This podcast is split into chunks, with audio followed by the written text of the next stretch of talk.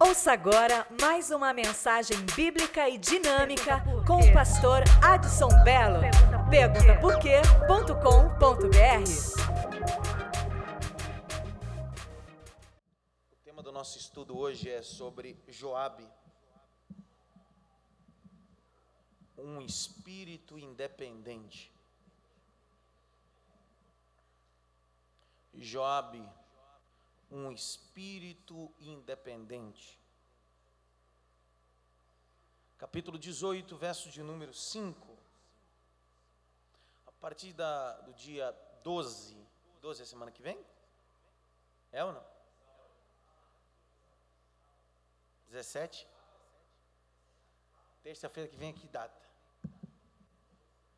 16? É essa data, dia 15. Partir do dia 15, que é terça-feira que vem, eu vou iniciar aqui é, um estudo temático sobre as sete igrejas da Ásia Menor. Tá? Todas as igrejas do livro do Apocalipse. Então, não perca. Tá?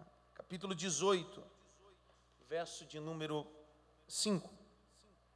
E o rei deu ordem a Joabe e a Abisai, e Atai, dizendo: Brandamente tratai por amor de mim o jovem, Absalão. E todo o povo ouviu quando o rei deu ordem a todos os capitães acerca de Absalão. Vou ler uma vez mais para ver se você pega. O rei deu ordem a Joabe e Abzai e a Itai, dizendo: brandamente tratai por amor de mim o jovem, o mancebo Absalão.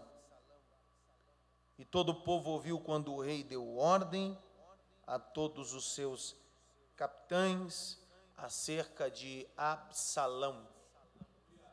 Dá um toque pelo menos em três, diga para ele assim: você não se parece com Joabe, tá? Isso é uma afirmação, você não se parece com Joabe. Hoje eu quero falar um pouco sobre Joabe, mas antes de falar sobre Joabe, é,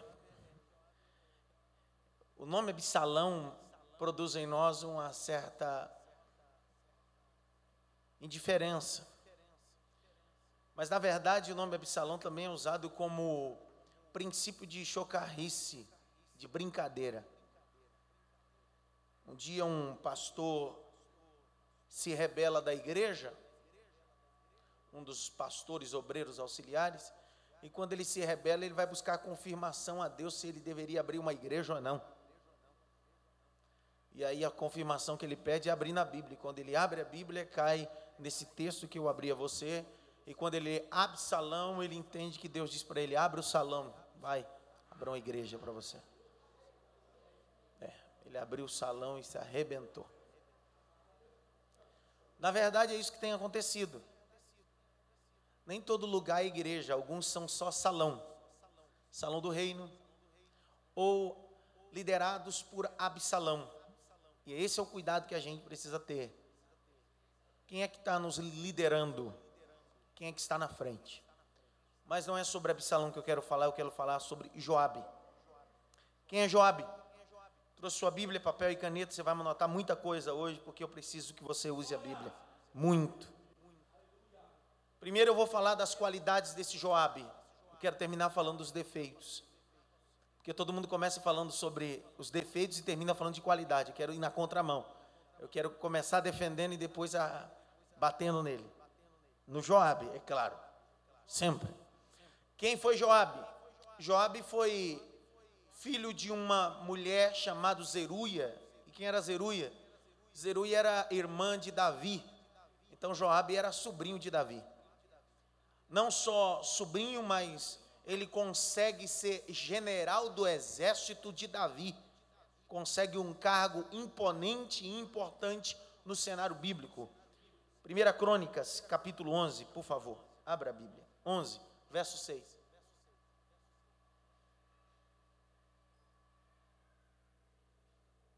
1 Crônicas 11, 6. Culto de estudo é devagar, não precisa ter pressa. Ricardo, sentado mesmo. Lê aí, devagar. Vai. Naquele dia, Davi disse: O primeiro que atacar os jebuseus se tornará o comandante do exército. Joabe, filho de Zeruia, foi o primeiro e por isso recebeu o comando do exército. Então preste atenção, Joabe é comandante do exército porque ele tem coragem. Veja a qualidade de um homem, ele tem coragem. Abra comigo, por favor, em 1 Crônicas 2, verso 12 a 17, por favor. Bem calmo, para a gente indo costurando o assunto. Tá? 1 Crônicas 2, verso 12 a 17.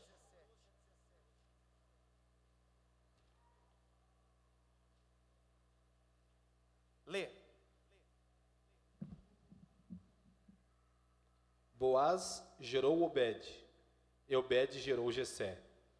Jessé gerou Eliabe e o seu filho mais velho, o seu filho mais velho. O segundo foi Abinadab, o terceiro Simeá, quarto Natanael, o quinto Radaí, o sexto Ozem, o sétimo Davi as irmãs deles foram Zeruia. Para, pega a caneta, circula aí, Zeruia. Circula.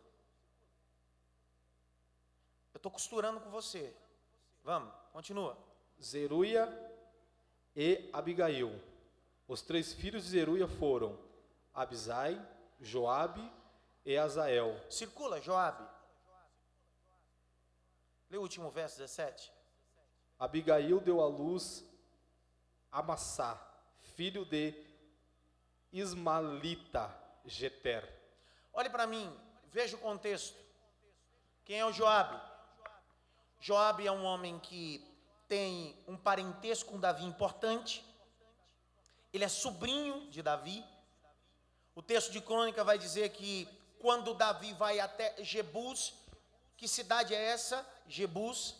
Essa cidade está lá em 1 Samuel capítulo 5 e 6 quando Davi senta ao trono e ele vai subir a Jerusalém para tomar Jerusalém, porque aquela cidade se tornou a cidade dos Jebuseus. Por isso que a Bíblia vai chamar ela de Jebus. E quando Davi sobe a Jebus, ele toma Jebus, se torna Jerusalém, cidade de paz, e é aclamado sobre a cidade, grande cidade de Davi. Então preste atenção que Davi vai dizer bem assim: aquele que subir guerrear na frente e vencer, esse será general do meu exército. Então Joabe é alguém que tem características. Joabe é alguém que tem habilidade. Joabe é alguém que está pronto a guerrear a guerras, as guerras dos outros. Mas o problema de Joabe muitas das vezes é que Joabe entra numa trama, e uma trama tão maléfica que a sua decadência começa aí. Quando você lê em 1 Samuel, capítulo de número 11, primeiro não, 2 Samuel, capítulo 11, lá está escrito que quando Davi deseja Batseba, os três verbos se manifestam ali. Ele vê, ele deseja e ele toma. Os três verbos derrubam Davi. O texto diz que quando ele toma Batseba, Batseba é casada com Urias. Quem Urias? Um guerreiro militar do exército de Davi.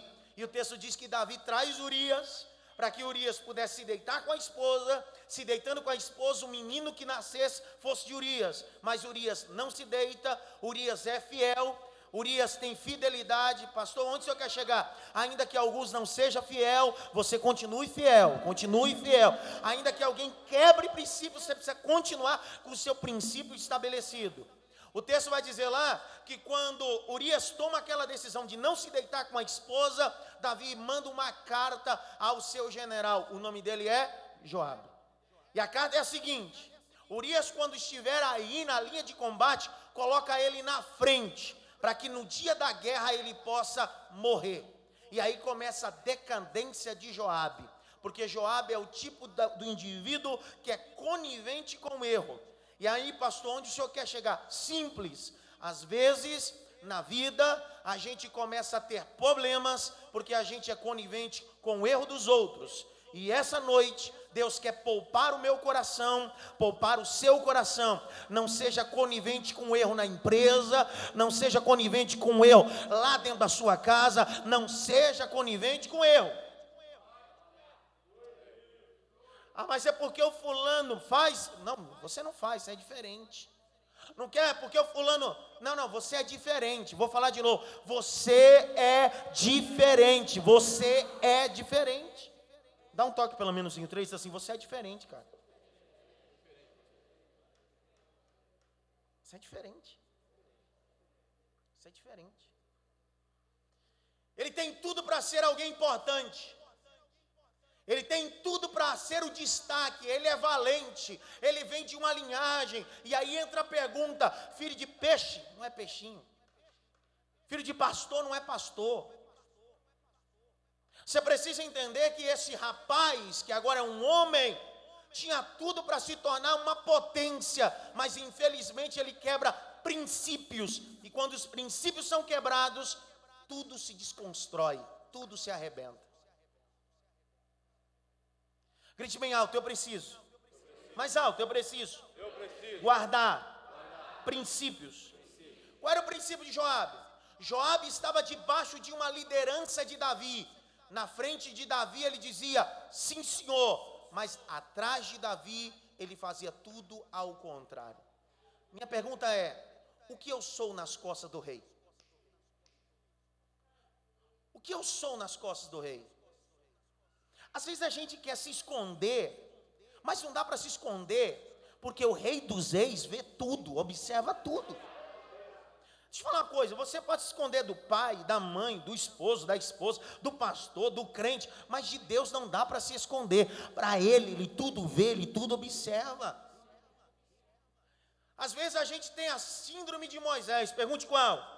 Abre lá em Êxodo, por favor. Olha a síndrome de Moisés. Redobre atenção, por favor. Qual é a síndrome, pastor? Capítulo 2, verso de número 22. 2, 2, 11, perdão. 2, 11.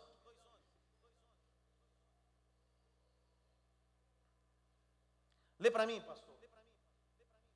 Certo dia, sendo Moisés já adulto, foi ao lugar onde estavam seus irmãos hebreus e descobriu como era pesado o trabalho que realizavam Viu também um egípcio espancar um dos hebreus. Correu, ao olhar todos aos lados e, não vendo ninguém, matou o egípcio e escondeu na areia. Vai! No dia seguinte, saiu e viu dois hebreus brigando. Então perguntou ao agressor: Por que você está espancando o seu companheiro? E o homem respondeu: Quem o nomeou líder e juiz sobre nós? Quer matar me como matou o egípcio? Mas olha o verso 12, ele olha para um lado, ele olhou para o outro e não viu? Mas por que que o verso seguinte diz que todo mundo já sabia? Vou falar de novo para ver se você pega, Rod. Quando ele mata o egípcio, ele olha para um lado, ele olha para o outro e diz assim: Não estou vendo ninguém. Eu vou pegar o corpo, vou enterrar na areia, porque ninguém está vendo o que eu fiz. Mas o outro dia ele quer fazer algo bonito. E quando ele quer fazer algo bonito, os hebreus dizem assim: quer fazer conosco como fizeste com o de ontem? Que mataste e enterraste na areia. Sabe o que dá a entender? É que às vezes na vida você acha que está fazendo as coisas escondida, mas tem muita gente na tocaia só olhando as minhas e as suas atitudes.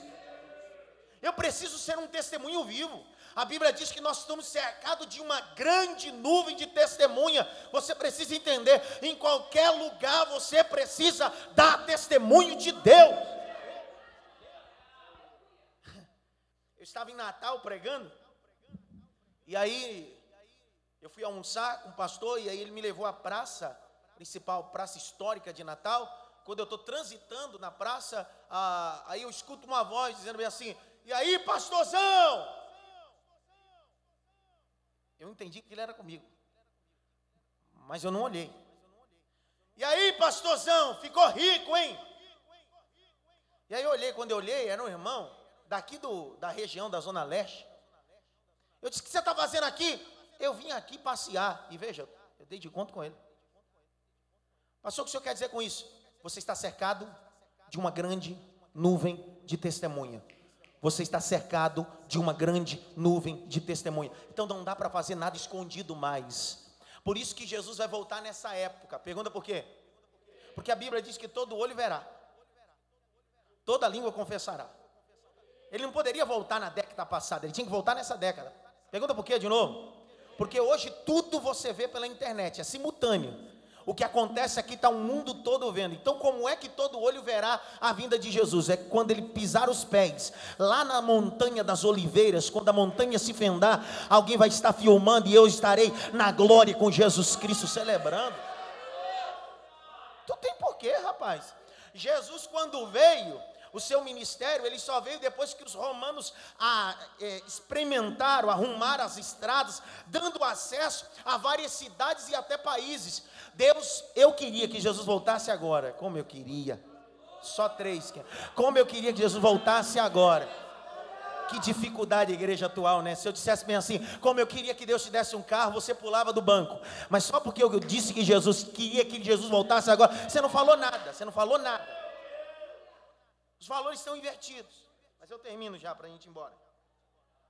Grite bem alto. Joab, um líder que não tem as características de Deus.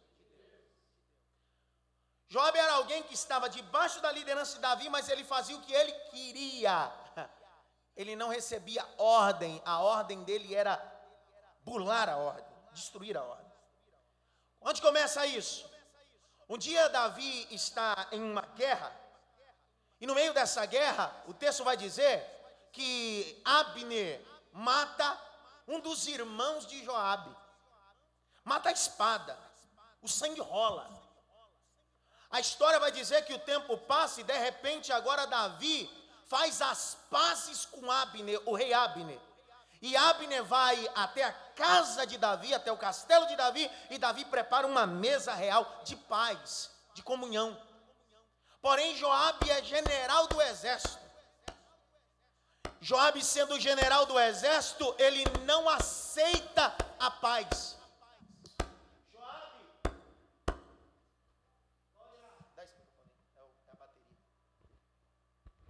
Joabe não sendo alguém de paz, ele é alguém de guerra.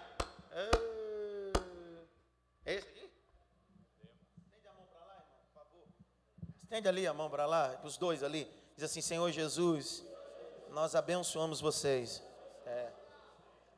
Aqui a gente não amaldiçoa a sonoplasta, não. Aqui ainda abençoa. Eu até me perdi onde eu estava agora.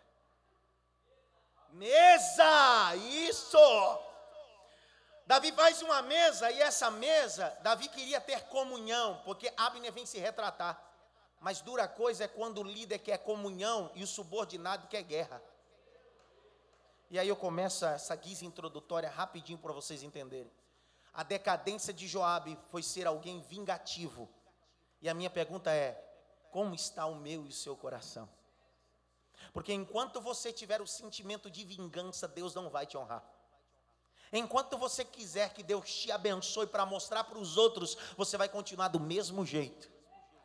Vontade de falar uma coisa, mas não sei se eu ah, deixa eu falar, ah, para de falar heresia quando você for pregar que Ana era estéreo. Ela nunca foi estéreo. Não fale essa heresia.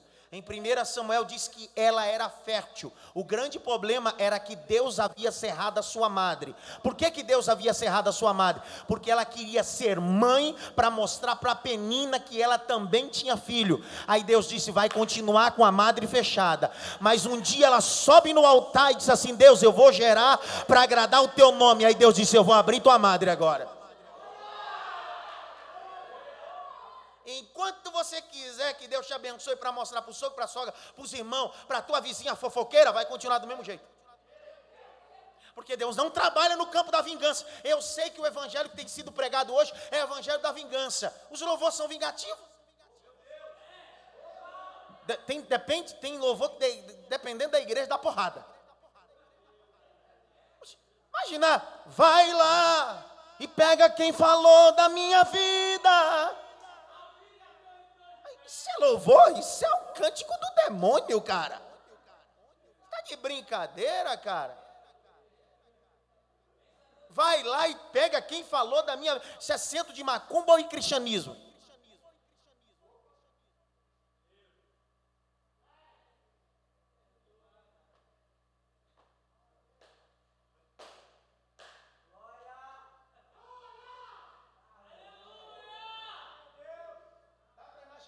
Simone, no ciclo de oração, ou no grupo de mulher cantando, e outra lá no fundo e cantando. Vai lá. Isso dá briga no final do culto. Isso dá situação no final do culto. Vai lá e pega quem falou da minha vida, diz que eu estou de pé. Você está, está de pé porque Deus te levantou. Não é mérito teu, é mérito de Deus, é a graça de Deus, é a bondade de Deus. Deus não trabalha no campo da vingança. Abra comigo aí, por favor. 2 Samuel 3, verso 20 e 21. Eu já termino. Falei que ia terminar, irmã, deu um glória ali agora. 2 Samuel 3, verso 20. Leia, pastor Ricardo, como fosse.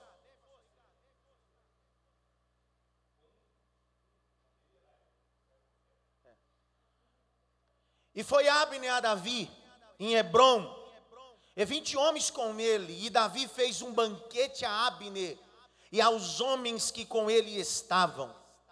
Então disse Abner a Davi: Eu me levantarei, irei, ajuntarei ao, ao meu senhor todo Israel, para fazer acordo contigo. Veja que Abner quer fazer acordo, veja que Abner quer ceder e tu reinarás sobre tudo que deseja a tua alma. Ele está dizendo: Eu não sou mais rei, o meu reino é teu, eu estou saindo do trono. E despediu Davi a Abner, e ele foi em paz. Verso 22, lê, pastor Ricardo. Sem microfone mesmo, vamos lá. Leal, vai. Vai. Continua. E quando Joabe chegou com todo o seu exército, contaram-lhe que Abner, filho de Er, se apresentara ao rei, que tinha deixado ir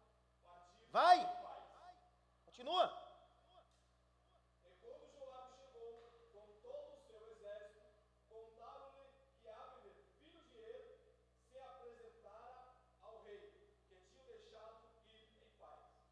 Olha, olha, olha só.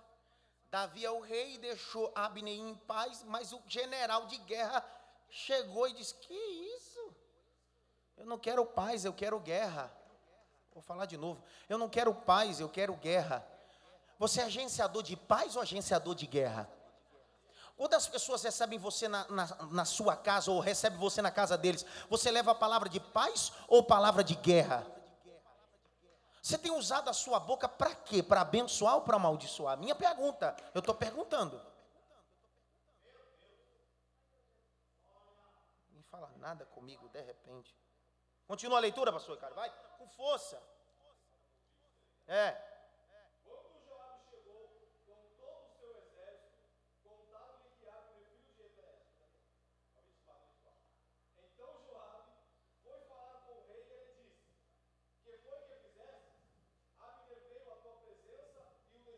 Ah, ah.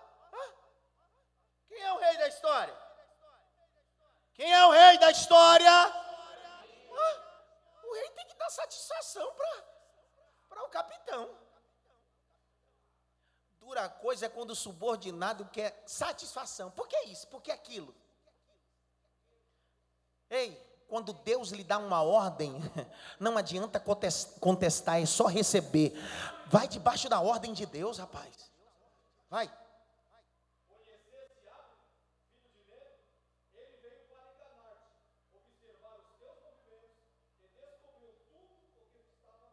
Vai.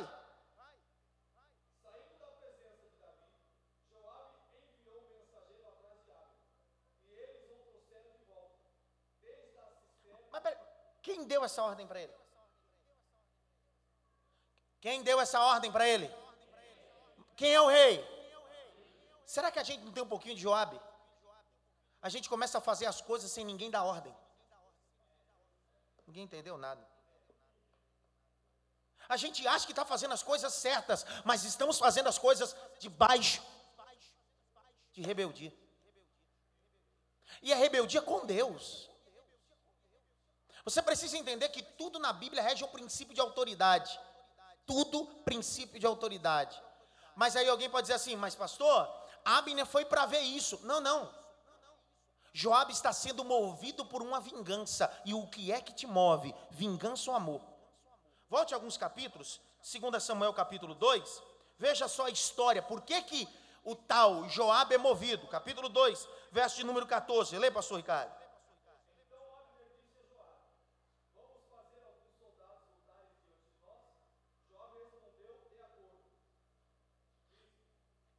Dezoito.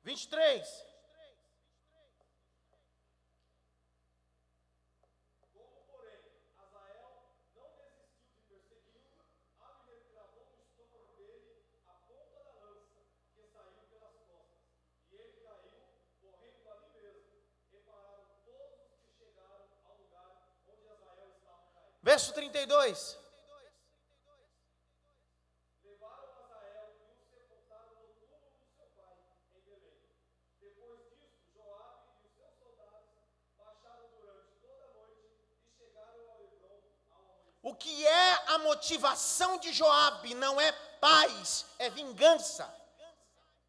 Pastor, onde o senhor quer chegar essa noite? Deus está falando com algumas pessoas nesse culto de ensino. Se o seu sentimento for vingança, Deus não vai agir. Se for para mostrar para alguém, Deus vai cruzar os braços. Deus não age em confusão e nem em vingança. Posso te dar um conselho? Deus é Deus de justiça. Faz igual o rei Ezequias. Pega a carta de Senaqueribe e coloca no altar e disse: Deus afrontou, não foi a mim, foi ao Senhor. Deus não trabalha em vingança. Não faça vingança com as próprias mãos. Deus não age assim. Volte lá o capítulo. De número 3, verso 26 e 27. Lê, pastor Ricardo, com força. Saindo da presença de Davi, Joabe enviou mensageiros atrás de Abner, e eles trouxeram de volta, desde a cisterna de Sirá. Mas Davi não ficou sabendo disso. Davi não ficou sabendo? Quem é o rei? Como é que acontece coisas sem o rei saber?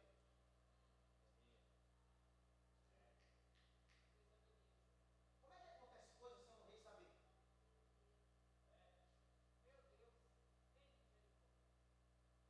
Quem que tem filho? Levanta a mão. Quem aqui já soube de uma história que o teu filho foi num lugar sem você saber? Qual foi tua reação? Qual foi a reação?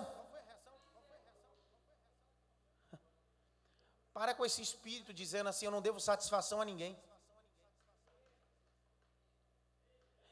Ninguém manda na minha vida. Eu tenho 18 anos. Eu faço o que eu quero. O problema é que você não está sozinho. Você acha que toma decisões sozinho, mas você prejudica todo mundo. Pede para mim provar na Bíblia, pede. Deus falou com Jonas e disse para ele: Faz a minha vontade, ele fez a dele. Mas o problema é que se fosse ele só que se prejudicasse, mas não, ele prejudica os outros. Ele entra numa embarcação, há uma tempestade e o capitão do navio e os tripulantes são prejudicados pela decisão alheia. Então, quando você toma a decisão errada, você prejudica todo mundo que está no barco. Não é só você, está todo mundo no barco. É seu esposo, sua esposa, sua família, está todo mundo no barco.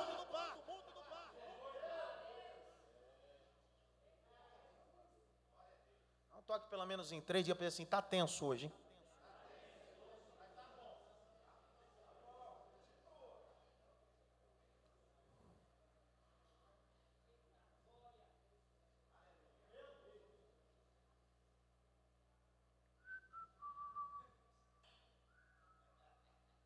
Está sendo transmitido, tem gente assistindo em um monte de lugar.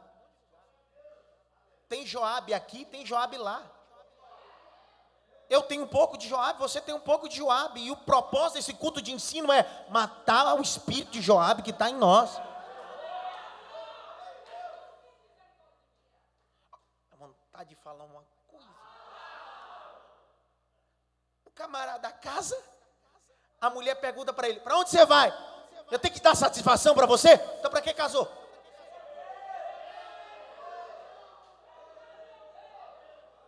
Não, ficava solteiro, aí não dava satisfação a ninguém.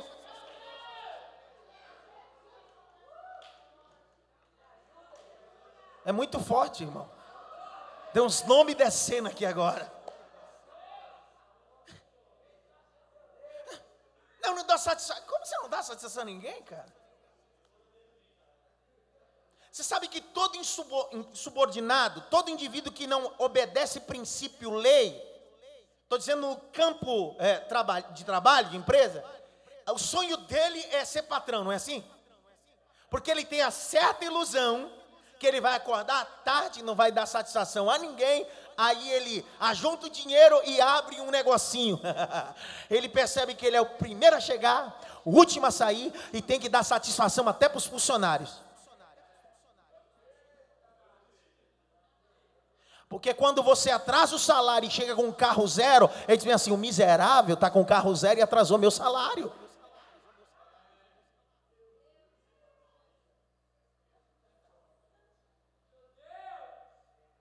A gente tem um pouco de Joabe dentro da igreja.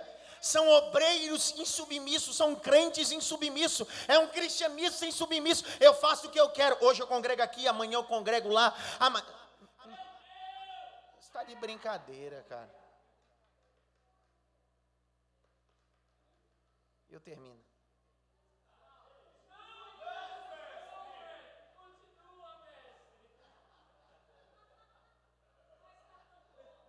Sabe o que eu ensinei para minha filha de 9 anos e a minha de 3 que está ali? Olha para mim, Manuela.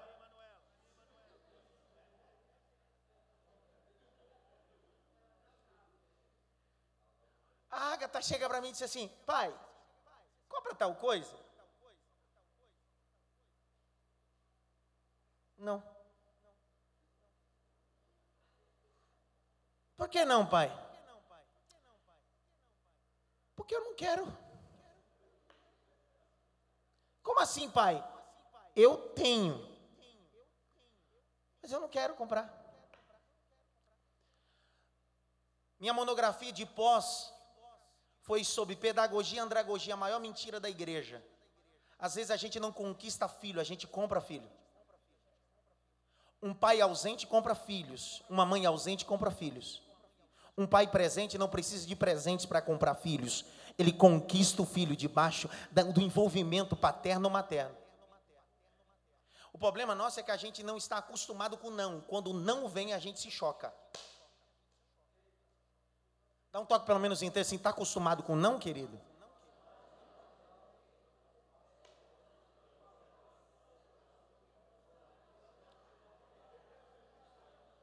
Samuel, fique em pé aí, Samuel. Fala alguma coisa, pelo amor.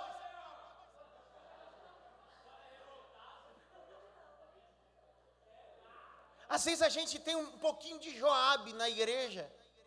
A gente lidera departamento, faz alguma atividade na igreja e não prospera porque a gente tem o espírito de Joabe. A gente faz as coisas sem comunicar. E aí vai um culto de doutrina para pontuar algumas coisas dentro da igreja. Se você não comunicar e não comungar, a coisa não prospera.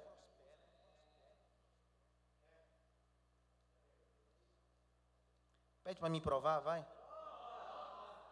Abra aí, por favor, Deuteronômio.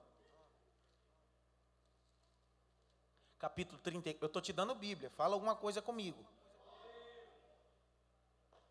Capítulo 34, verso 7. Isso. Você pode ser o que for, mas você está debaixo de liderança. Você pode ser bom no que for, mas você está debaixo de liderança. Não seja um Joabe, seja um Josué. Capítulo 34, verso 7. Lê para mim, pastor Ricardo. Vai, pastor. Os israelitas choravam Moisés, os israelitas choravam Moisés na campina de Moabe durante 30 dias até passar o período do pranto e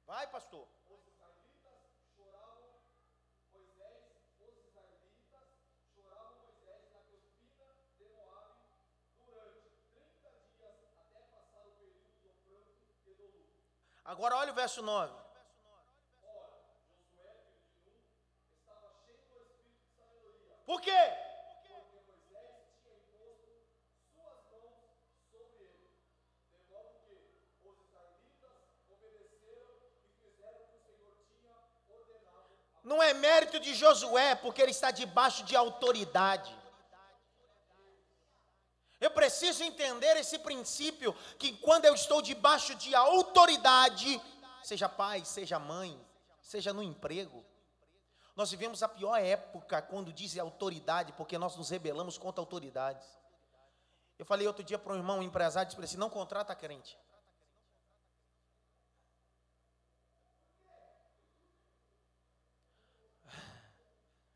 Porque contratar crente tem um grande problema, Zé. Ele pode falir a empresa. Porque ele já conhece o mundo espiritual, há poder na palavra. Então ele começa no emprego abençoando o emprego. Depois de três meses ele começa a amaldiçoar a empresa. Então você não sabe se está levando alguém para abençoar, alguém para amaldiçoar dentro da empresa.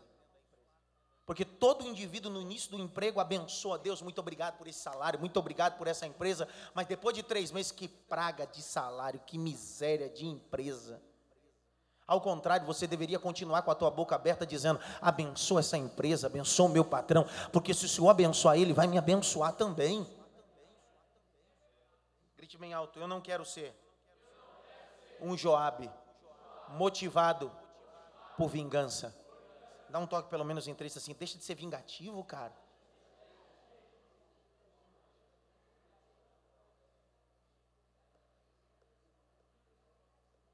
Volte lá, 2 Samuel, capítulo 26. Estão comigo ou não? Tem estudo que é tenso, é normal. Porque a gente precisa entender isso. Não fica difícil o evangelho. Vai, pastor Ricardo, com força. Nós estamos que verso agora, que ele faz sem comunicar ninguém. Ele faz sem comunicar. Calma. Ele faz sem comunicar, pastor Ricardo. A pessoa deixa o culto da igreja dele para ir em outra igreja e não comunica.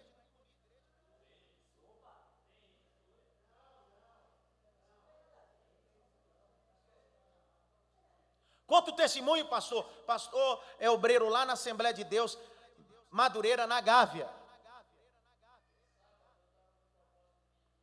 Ah.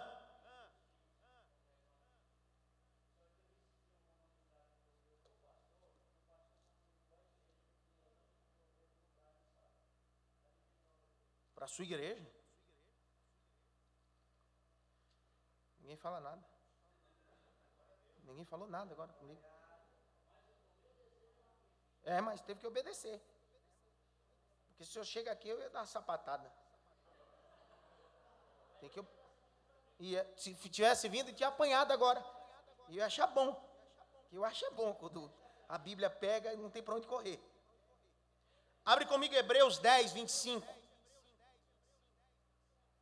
Mas não dá satisfação a ninguém. Irmão, ninguém quer saber da tua vida particular, não. Tem umas igrejas aí que até quando o camarada vai, vai comprar um carro, tem que pedir, vai fazer qualquer coisa. Não, não, não estou falando disso, não. Estou falando, irmão, o mínimo respeito que você precisa ter é com a sua instituição, a sua igreja, a sua congregação. Vai.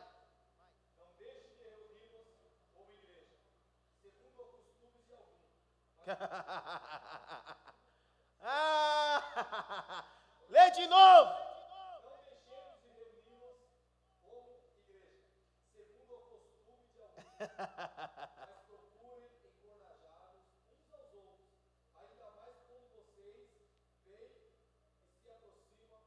Eu só estou te encorajando. Encorajando você a buscar a Deus. Ninguém falou nada comigo, né? Agora ninguém fala nada comigo. Espírito de Joabe faz aquilo que quer, que dá na telha. Volte lá, Samuel 3, 27.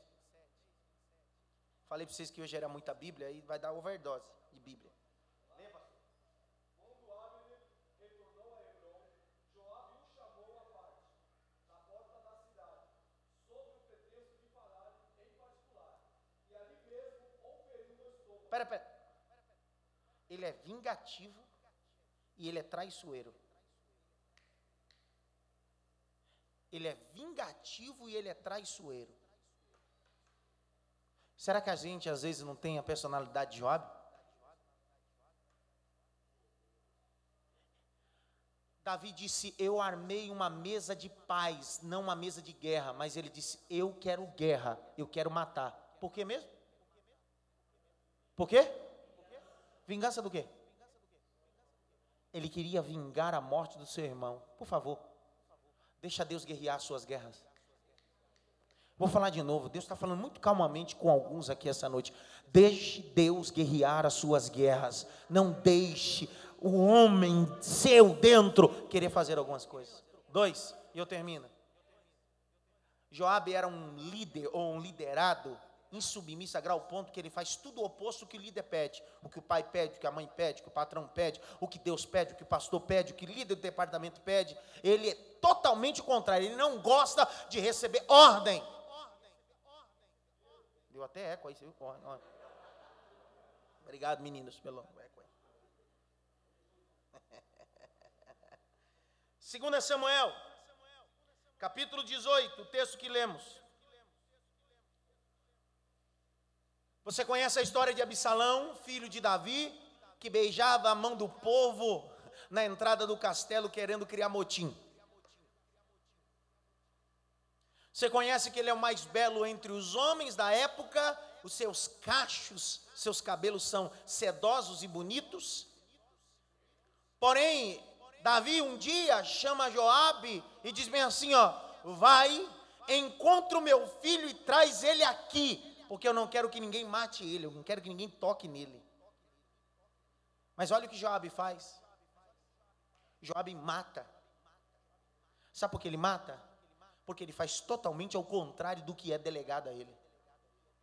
Por favor, o que Deus mandar você fazer, faça segundo a vontade de Deus. Vou falar de novo não faça nem a mais nem a menos. Por quê, pastor? Aquele que acrescenta, aquele que tira um tio, o Senhor também vai acrescentar ou vai tirar. 2 Samuel, capítulo de número 18, verso 9 e 10, lê para mim, por favor.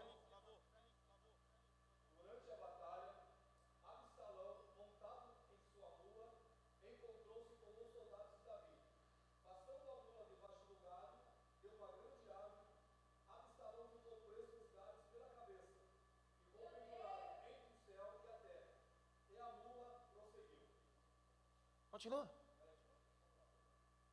Pode pegar a folha. Informou a quem?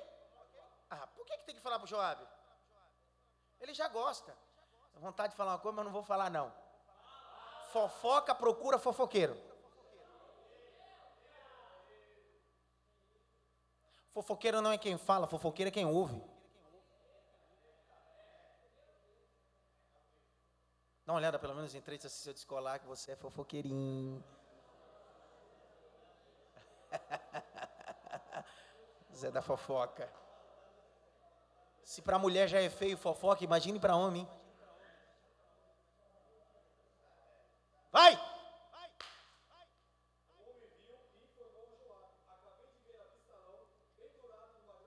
Qual foi a ordem que Davi disse? Qual foi a ordem? Para fazer o que com Absalão? Matar ele? Olha só o que Joab faz. Vai.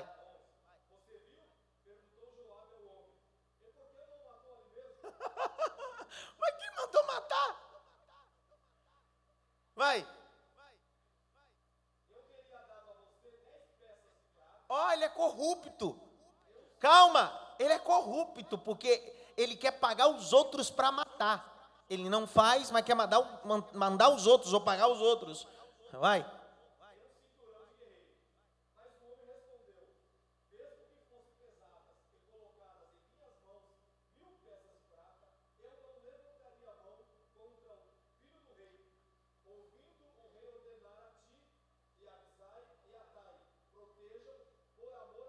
Cara, que loucura! O general desobedece, mas o subordinado do general obedece à palavra do rei. Pergunta por quê? Satanás nunca vai atacar a cauda, sempre os cabeças. Ele nunca ataca subordinado, ele ataca liderança. Por isso que Satanás ataca o teu marido, ataca você. Sabe por quê? Porque se ele atacar você, o seu marido, a família sai do lugar. Mas hoje Deus está protegendo, protegendo você, sua casa, sua família, em nome de Jesus. Continua a leitura. Estou devagarzinho, já termina. Vai!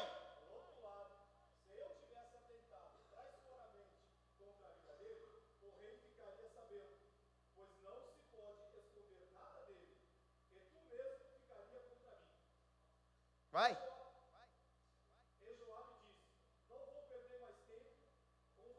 Olha. Então pegou três dardos e com ele transpassou o coração de Absalão, quando ele ainda estava vivo na árvore. Olha para mim, por favor, por favor, olha para mim devagarzinho. Ele mata quem não é para matar. Ele destrói quem não é para destruir. Só por causa de uma ganância. Pergunte qual? Ele quer altar.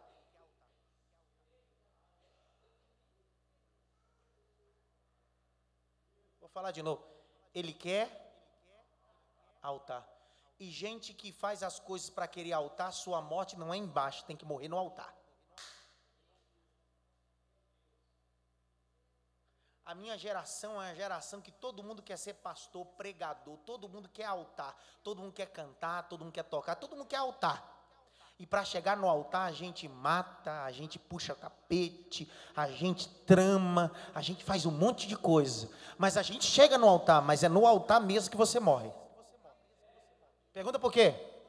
Porque Joabe morreu no altar. Aqui, ó. Segura no altar.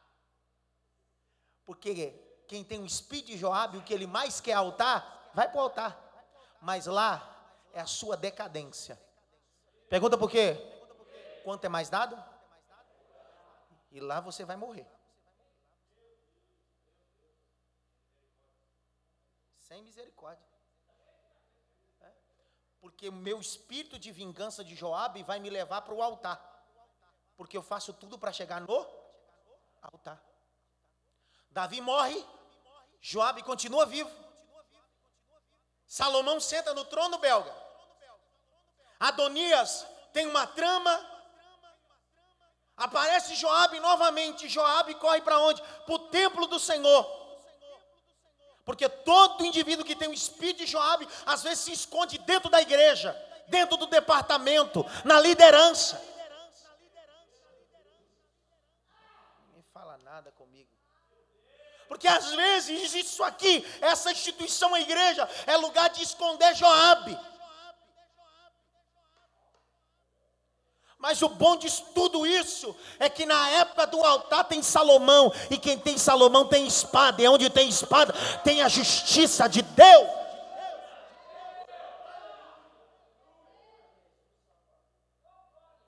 Dá um toque pelo menos em três assim. Quer altar?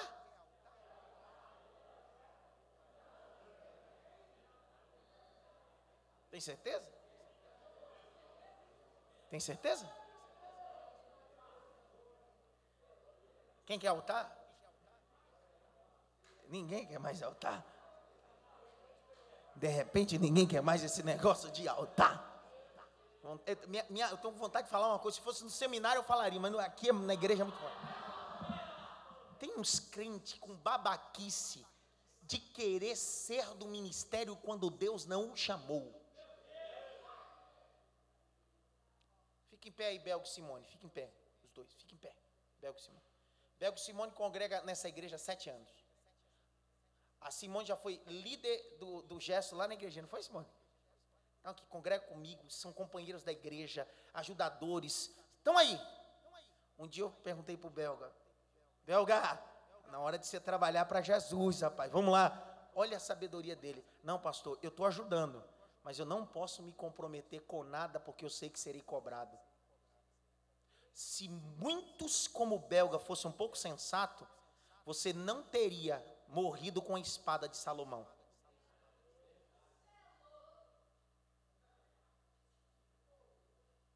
Ah, por que que, me cobram? Que- Não, não, não. Simples, foi você que quis. É igual aqui na igreja. Quando alguém chega aqui na igreja e diz assim, eu sou apóstolo, sou bispo, sou a quarta pessoa da trindade, eu recebo todo mundo. Aqui você é. Entre o que você diz que é e provar é uma distância exorbitante. Aí você vem com essa conversinha dizendo, eu não preciso provar nada para ninguém. Ah, você precisa.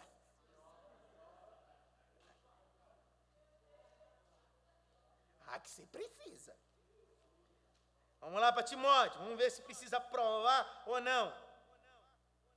Ninguém fala nada comigo.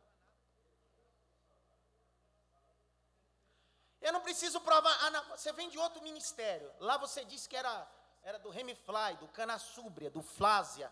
Eu sei lá. Você fala que era um monte de coisa. Você tem que provar aqui, cara. Lá você levava pizza. Lá você tinha uns mistérios. Aqui você tem que provar. Lá você era tudo, mas aqui você não é nada. Porque enquanto você não constrói, não prova, não é nada. Se provar na Bíblia, não. Prova ou não? Tem necessidade disso? Credulidade e a miséria, né? 1 Timóteo 3, verso de número 10. Vai, pastor Ricardo, anota isso aí, põe no Facebook.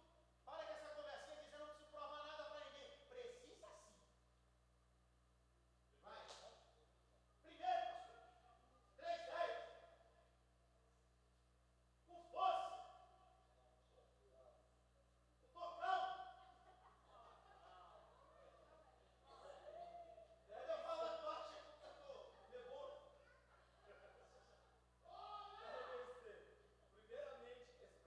Opa! Primeiramente tem que fazer o quê? Em outras versões está escrito assim: tem que provar. Depois que prová-los, depois acontece o quê? Ah, você quer servir sem ser provado? Você tem que provar. Para mim, provar para a igreja. Provar porque você não vai servir a Deus, você vai servir a igreja. Fala nada comigo aqui. Porque o, o tal função, o ministério que você diz que tal tem, não é para servir a Deus, é para servir a igreja. Então você precisa ser provado. 1 Pedro 4,10, vamos lá.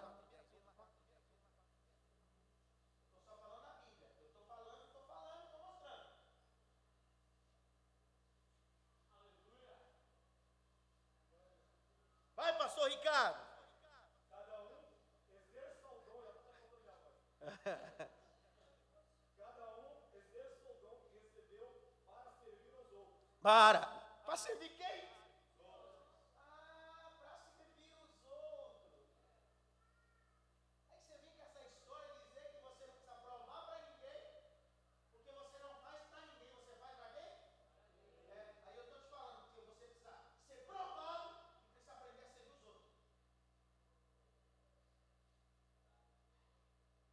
falou nada comigo lá.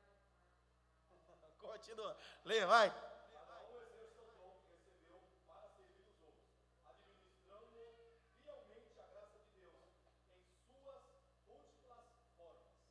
Dá um toque pelo menos em três, diga para ele assim: você tem que me servir com o teu ministério.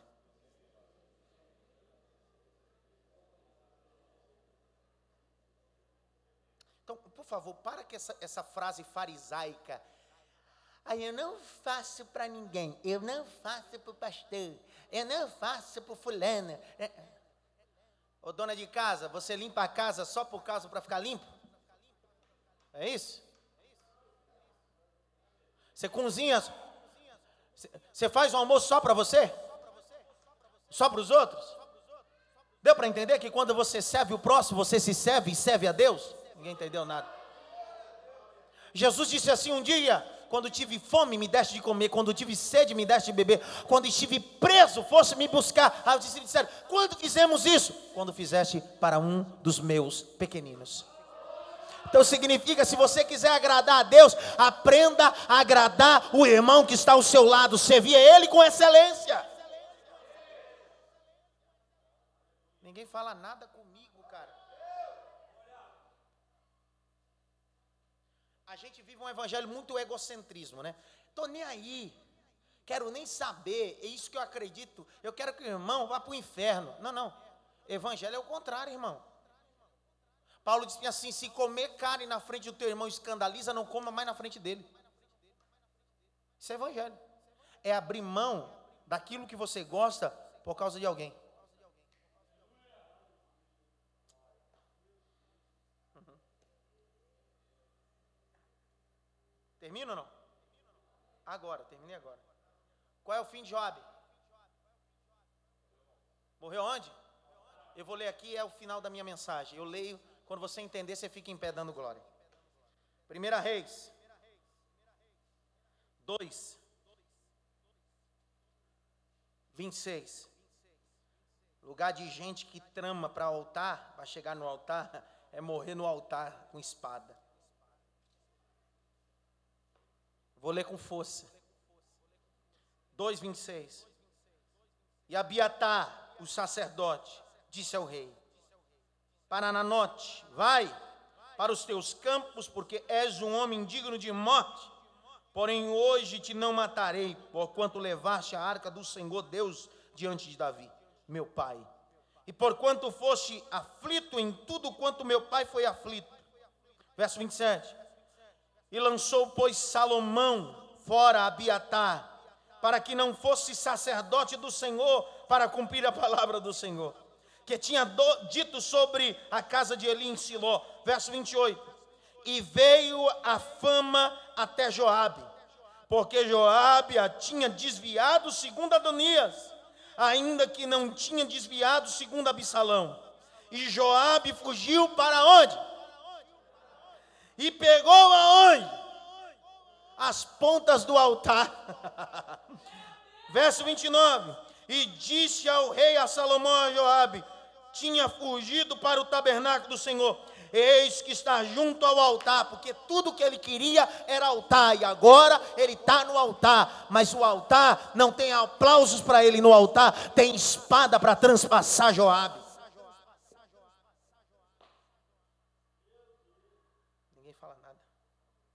Verso 30: E veio Benaia ao tabernáculo do Senhor e disse: Assim diz o rei, sai daí, cara, não é teu lugar. Sai daí, Deus não te chamou para isso.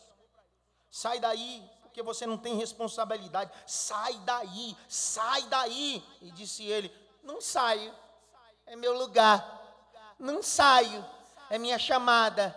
Não saio, é meu ministério. Não saio, não saio, não, não sai, né? Não sai, tá bom. Porém, aqui morrereis. E Benaia tornou com a resposta do rei, dizendo: Assim falou Joabe, em verso 31, e disse o rei: Faze como ele disse sobre ele, sepulta-o, tires de mim a casa de meu pai, sangue de Joabe, sem causa derramou. Verso de número 32, lê, pastor Ricardo, com força.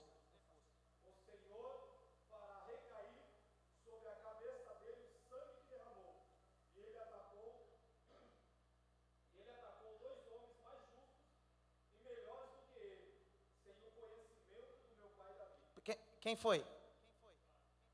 Quem foi que ele atacou os dois homens? Quem foi os dois homens? Continua. Deus matou a espada. Os dois homens eram Abner, filho de Ner, comandante do exército de Israel, e Amasa, filho de Jeter, comandante do exército de Judá. 34.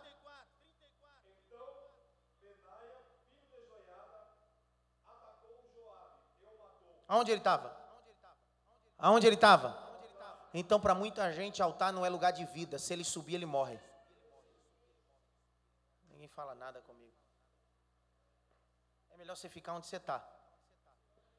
Porque subir no altar, sem entender a responsabilidade do mesmo, vai ser sua decadência. Pergunta para mim o que aconteceu. Gente que trama a vida toda por causa de altar, ele acaba sendo sepultado na sua casa Pergunta para mim, onde era a casa de Joabe? No deserto. Porque gente que passa a vida toda se vingando e tramando o final dele é sempre no deserto. Pergunta por quê? Pergunta por quê? A Bíblia é a resposta de tudo, a resposta de tudo está na Bíblia. A Bíblia é a resposta de tudo, a resposta de tudo está na Bíblia. Pergunta por quê?